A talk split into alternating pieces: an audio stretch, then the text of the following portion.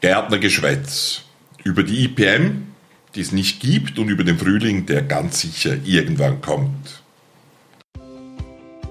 Herzlich willkommen beim Lubera Edibles Gärtnerradio, dem Profi-Podcast für essbare Pflanzen und deren Jungpflanzen.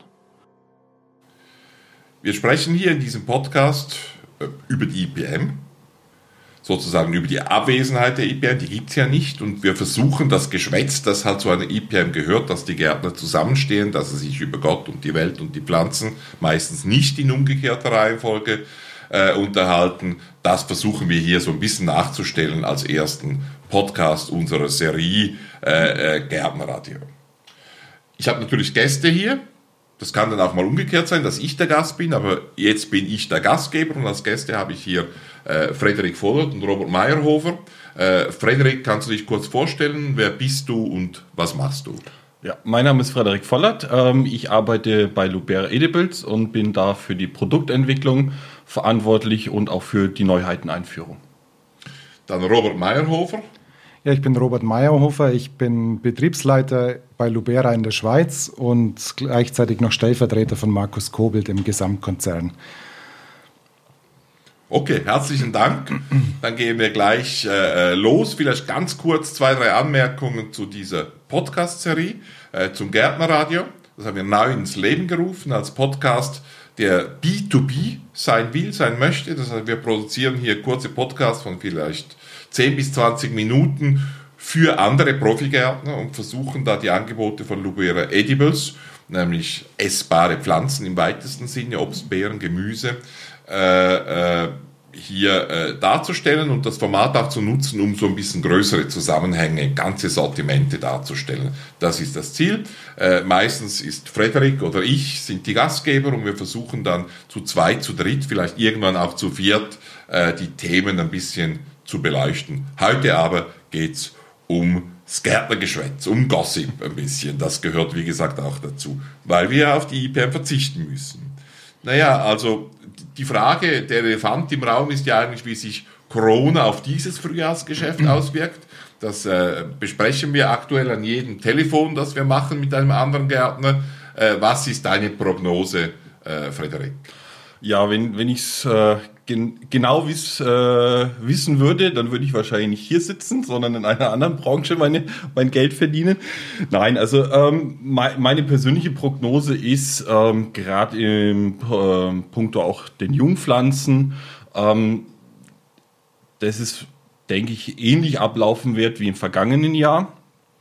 Ähm, wir als äh, Jungpflanzenproduzenten, eine Jung, äh, Jungpflanzenfirma, wir lassen also wir werden nach Plan produzieren, auch nach Plan ausliefern. Ähm, wir sind jetzt gerade am Anfang der Auslieferungsperiode. Die, die ersten LKWs haben äh, das Haus schon verlassen. Also wir machen, wir, wir arbeiten weiter nach Plan. Das kann man so kurz und knapp sagen. Robert, du produzierst ja eigentlich Pflanzen für letztlich für den Endverkauf hier in der Schweiz für eine Kette, die wir liefern und dann für unseren eigenen Online-Versand. Wie, wie, wie, wie, siehst du so die Organisation des Frühjahrs? Was kommt da auf uns zu?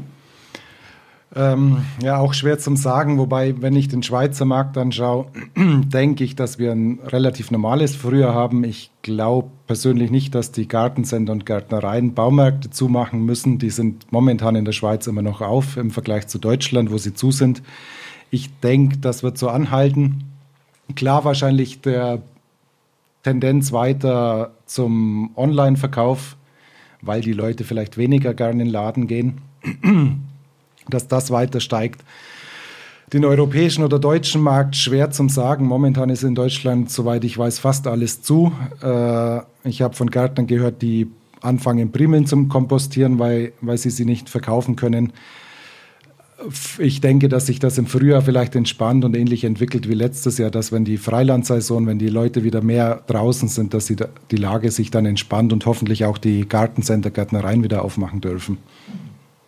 Okay, herzlichen Dank. Vielleicht von meiner Seite her, was ich mir so überlegt habe, ist, was können wir selber machen, um, um das Frühjahr sozusagen unabhängig von den politischen Entscheidungen äh, äh für uns möglichst optimal zu gestalten. Ich denke, wir müssen vorausdenken. Also wir müssen wirklich auch äh, unsere Kunden im Kopf Revue passieren lassen und überlegen, was passiert, wenn jetzt eben doch noch ein Lockdown kommt, oder?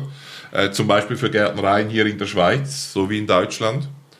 Äh, das Entscheidendste, glaube ich, ist, dass wir die logistischen Vorbereitungen machen können oder machen. Wenn wir das nicht machen, wenn wir unsere Auslieferung vor allem in Ketten äh, nicht vorbereiten und wenn die dann vielleicht eben beginnen zu verschieben, ich glaube, das ist dann die große Katastrophe. Natürlich verstehe ich, wenn die keine Primeln ordnen, wenn sie keine Primeln verkaufen können.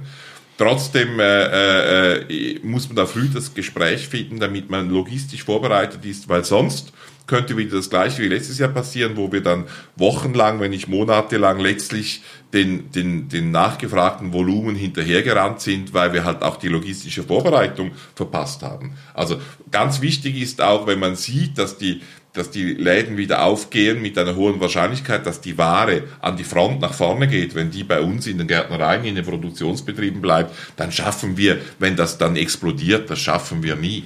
Oder? Und ich, ich glaube, das lohnt es sich, werden wir in der Schweiz auch machen. In Deutschland äh, haben wir keine solchen Großkunden mehr, aber dass man mit äh, großen Kundenketten auch frühzeitig im Gespräch ist und, äh, und äh, mit denen versucht, Lösungen zu finden, dass eben diese logistischen Vorarbeiten funktionieren. Ja?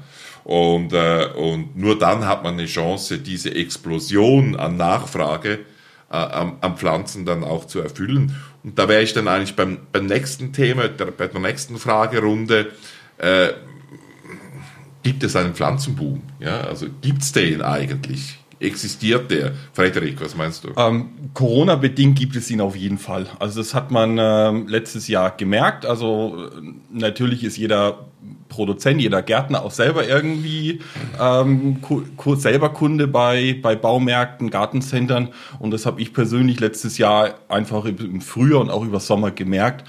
Ähm, es war grundsätzlich alles irgendwie schnell weg. Alle Pflanzen, egal was, natürlich auch äh, viel auch ähm, essbare Pflanzen, ähm, Obststräucher, Obstbäume, ähm, aber auch so, was man in der gesamten Branche, also gerade ähm, halt in der Obstbranche für, für den Hobbybereich gehört hat, ähm, es waren alle Gnaden, es waren alle restlos ausverkauft. Das haben, haben wir auch gemerkt bei, bei, den Jung, bei der Jungpflanzenproduktion, ähm, dass wir noch nie so eine starke Auslieferungswelle über Sommer, über den Hochsommer auch und auch gerade im Herbst hatten. Okay, Robert, gibt es einen Pflanzenboom und wie nachhaltig ist der? Also einen Pflanzenboom gibt es, glaube ich, sicher. Das werden die meisten aus der Branche bestätigen, dass letztes Jahr Corona-bedingt viel ausverkauft war und, und die Verfügbarkeit schlecht. Ich glaube, dass das dieses Jahr wieder ähnlich sein wird, weil die Corona-Lage ähnlich ist. Äh, wie nachhaltig das, das ist, schwierige Frage. Äh, ich glaube, dass das ab, wieder abnimmt, aber ich glaube auch, dass viele Freude am Pflanzen gewonnen haben, die neu dazugekommen sind, neu, ein neues Hobby entdeckt haben jetzt in der Corona-Zeit. Und ich vermute auch, dass das verstärkt bei, bei S-Bahn ist, weil ich glaube, dass viel, vor allem jünger, jüngere Leute äh, selber wieder Essbares anbauen wollen, selber wieder einen Apfelbaum im Garten oder auf dem Balkon haben wollen. Äh, Thema Regionalität, selber was anbauen, grow your own. Ich glaube, dass das schon Thema ist und dass man das nachhaltig spüren wird. Okay, also es bleibt nachhaltig. Ich, ich habe mir das auch überlegt. Ich sehe das ganz ähnlich wie Robert. Möchte eine Einschränkung machen. Ich bin nicht sicher, also bei Pflanzen, ich bin nicht sicher, ob das dann auch wieder Gehölze, allenfalls wirklich auch Obstbäume, also längerfristige Kulturen und so anbelangt. Da bin ich ein bisschen skeptisch. Ganz einfach, weil, weil da der adressierbare Markt vielleicht eher äh, schrumpft. Du hast gesagt, Robert, einerseits wächst der Markt, neue Leute, die dazukommen. Wir geben intern äh, äh, denen so ein bisschen der Namen, äh, das sind äh, neue Hobbygärtner, für die, für die der Garten ein wichtige, eine wichtige Nebenbeschäftigung ist. Ja? Äh, äh, das heißt, es ist, es ist wichtig für sie, aber es ist nicht die Hauptsache. Sie haben einen Beruf, sie haben eine Familie, sie haben äh, Hobbys und das ist das Hobby jetzt dazugekommen, weil man sich mit lebendigen Dingen umgeben wollte jetzt in Corona. Ja, da wächst der Markt, aber er schrumpft natürlich auch, weil bei unserer Gesamtbevölkerung der Anteil der alten und sehr alten Leute zunimmt. Und ab 75, da gibt es auch deutliche Hinweise und auch Daten dazu, da nimmt halt das aktive Gärtnern ab und vor allem werden da keine Gehölze und längerfristigen Pflanzen mehr gepflanzt. Da bin ich ein bisschen skeptisch. Man hat auch vor drei, vier Jahren gesehen, dass dieser Markt an Gehölzen jedes Jahr um, um zwei, drei Prozent geschrumpft ist. Das ist jetzt wieder nicht der Fall, oder? Aber da bin ich ein bisschen skeptisch. Aber was essbare Pflanzen und vor allem kurzfristige Kulturen bei den essbaren Pflanzen anbelangt, also Gemüse, äh, eher Beeren, vielleicht eben gerade nicht der Apfel. Äh, leider, äh, da, da bin ich auch sehr bullisch, äh, dass das weitergeht. Vielleicht noch die Frage, warum essbare Pflanzen? Du hast es ein bisschen angetönt, grow your own. Aber was, ist die, was sind die Beweggründe dahinter, dahinter, dass man sich vor allem bei, bei essbaren Produkten äh, so ja, dass man sich denen wieder nähert?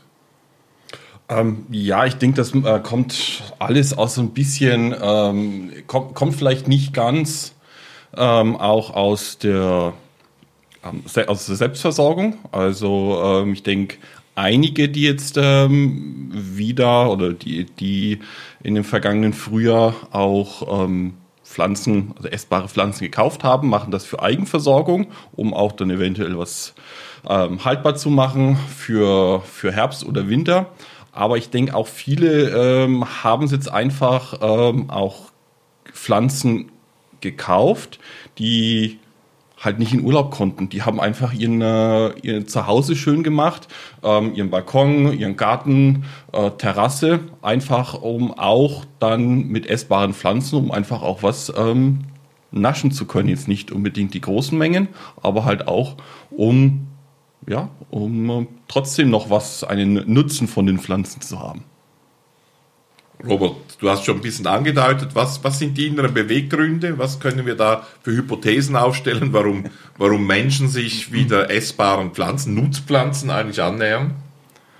Vielleicht, weil die Lebensmittelindustrie, was ja mittlerweile eine Industrie ist, früher, früher waren es Bauern oder Landwirtschaft, mittlerweile ist es Industrie, dass die so weit weggerückt ist von einem, dass viele gar keine Ahnung mehr haben, wo, wo das Essen herkommt.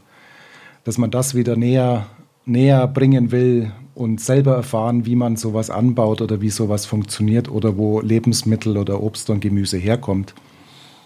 Ja, da kommt mir gerade ein Bild in den Sinn. Ich war gerade in Norddeutschland, in unserem norddeutschen Betrieb und habe da ein Kombi angekauft und da gibt es jetzt so einen Glaskasten, äh, wo, wo äh, Gemüse angebaut wird und mitten im, im Laden drin und davor wird das auch verkauft. Für mich absolut geschmackslos, also geschmackslos, also ich, ich finde das, ich habe es nicht gegessen, ich würde es auch nie kaufen, aber weil es so eine künstliche Umgebung, ein Supermarkt draußen, Parkplätze drin, ein Supermarkt und da noch ein Glaskasten und im Glaskasten drin wächst dann das Gemüse mhm. unter künstlichem Licht und ich soll das noch kaufen, oder? Also für mich ist da die, Entf die wollen zwar die Gemüseproduktion näher zum Konsumenten bringen, aber eigentlich ist die Entfremdung noch größer, oder? Es ist so etwas Komisches. So baut man nicht Gemüse an. Und, äh, und äh, vielleicht müssen wir dieses vertikale Gärtnern oder dieses City Gardening, das da so ein bisschen aufkommt, eben dass in, in, in, in Städten eben kommerziell in solchen Kästen Gemüse angebaut wird, vielleicht müssen wir das doch ein bisschen näher zu den Leuten, oder? Äh, äh, holen. Mir scheint das wahnsinnig.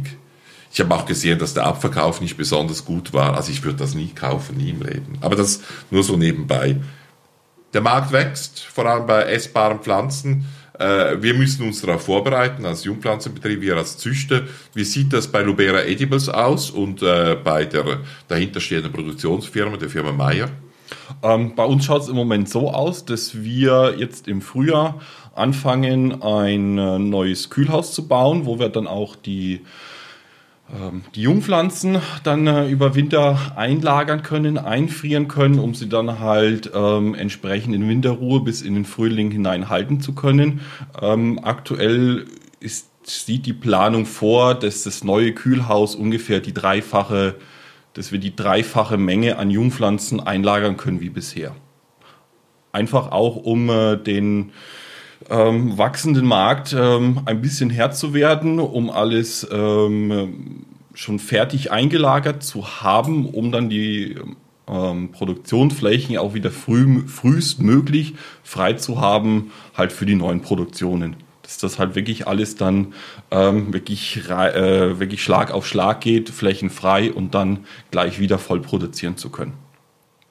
Ähm, daneben bauen wir aber auch, natürlich wird immer mehr nachgefragt, wir müssen mehr produzieren und auch ähm, da die Produktionskapazitäten ähm, in, der, in, in, in, der Mikrovermehrung, da wird auch gerade ähm, in, sind auch gerade Investitionen geplant, um da die eigentliche Vermehrung ähm, ja auch stabil und ähm, auch steigern zu können.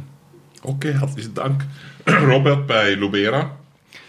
Bei Lubera gibt es auch ein paar Projekte, um die Produktion und Versand auszuweiten. Wir haben einen Standort in Bad Zwischenland gerade jetzt im, im Herbst, Winter ein neues Produktion- und Versandgewächshaus gebaut, das jetzt gerade in den letzten Zügen ist und fertig wird auf die neue Saison. Fertig werden muss. ja, und in der Schweiz haben wir ein größeres Pro Projekt für ein Gewächshaus, auch äh, Versand sollte rein und ein Großteil Produktion äh, wobei wir da erst in der, in der Planungsphase sind. Das geht sicher noch zwei, drei Jahre, bis, bis es da weitergeht. Okay, herzlichen Dank. Ich möchte mich bei meinen beiden Kollegen für die Diskus Diskussionsbeiträge äh, bedanken. Äh, weiter geht's dann beim nächsten Podcast. Äh, der erste Podcast, das war sozusagen die Nullnummer mit dem Thema Jakon und Oka, Wurzelfrüchte aus den Anden für unsere Gärten. Für den Moment äh, bedanke ich mich bei Ihnen, bei unseren Zuhörern. Äh, bleiben Sie uns gewogen, hören Sie auch beim nächsten Podcast, da geht es dann wirklich zur Sache, äh, wieder rein und äh, genießen Sie einen möglichst fruchtbaren Tag. Das Lubera Edibles Gärtnerradio finden Sie überall dort, wo es Podcasts gibt, bei Apple, Spotify, wo auch immer. Bitte raten Sie uns dort und dann freuen wir uns auf den nächsten Podcast mit Ihnen.